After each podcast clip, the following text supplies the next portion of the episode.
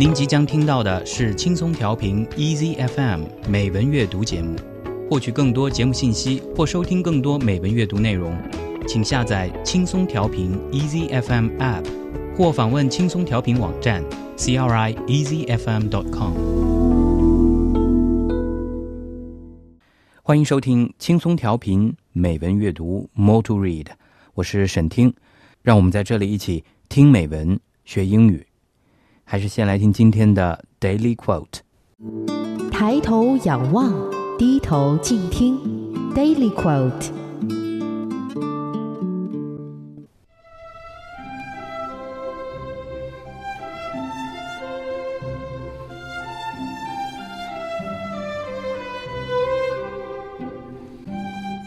The best way to make your dreams come true is to wake up.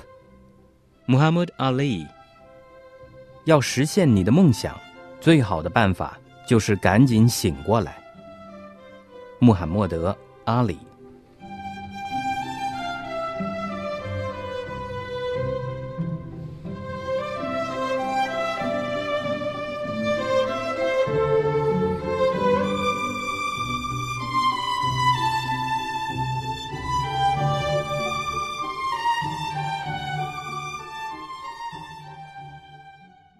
Muhammad Ali, born Cassius Marcellus Clay Jr., was an American professional boxer and activist. He is widely regarded as one of the most significant and celebrated sports figures of the 20th century.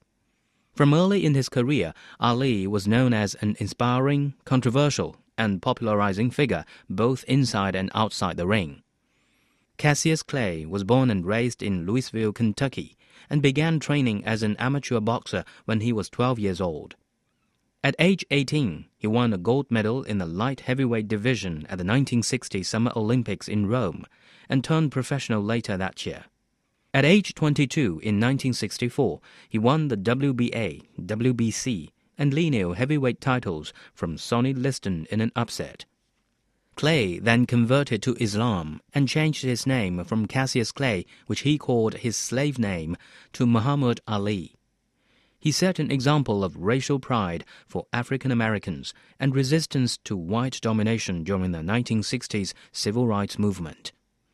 After retiring from boxing in 1981, Ali devoted his life to religious and charitable work. In 1984, Ali was diagnosed with Parkinson's syndrome, which his doctors attributed to boxing related brain injuries. As the condition worsened, Ali made limited public appearances and was cared for by his family until his death on June 3, 2016, in Scottsdale, Arizona. 穆罕默德·阿里，美国着名拳王，一九四二年一月十七日出生在肯塔基州的路易斯维尔。 原名小卡修斯·马塞勒斯·克莱。十二岁时，他开始了自己的拳击生涯。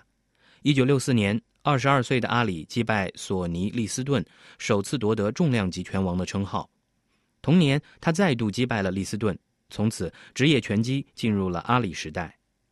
此后，阿里在二十年的时间里，二十二次获得重量级拳王的称号。一九八一年，阿里从拳击场上退役。不幸的是，他患上了帕金森氏病。二零一六年六月三日，阿里在亚利桑那州病逝，享年七十四岁。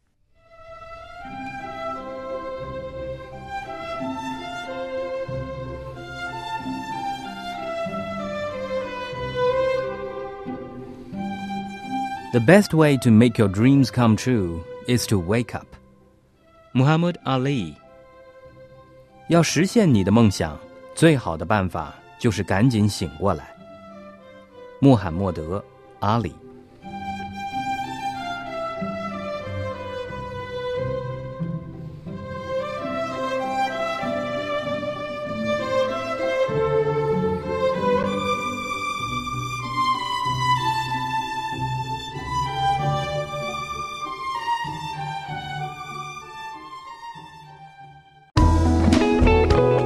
感谢您收听来自轻松调频 Easy FM 的美文阅读节目。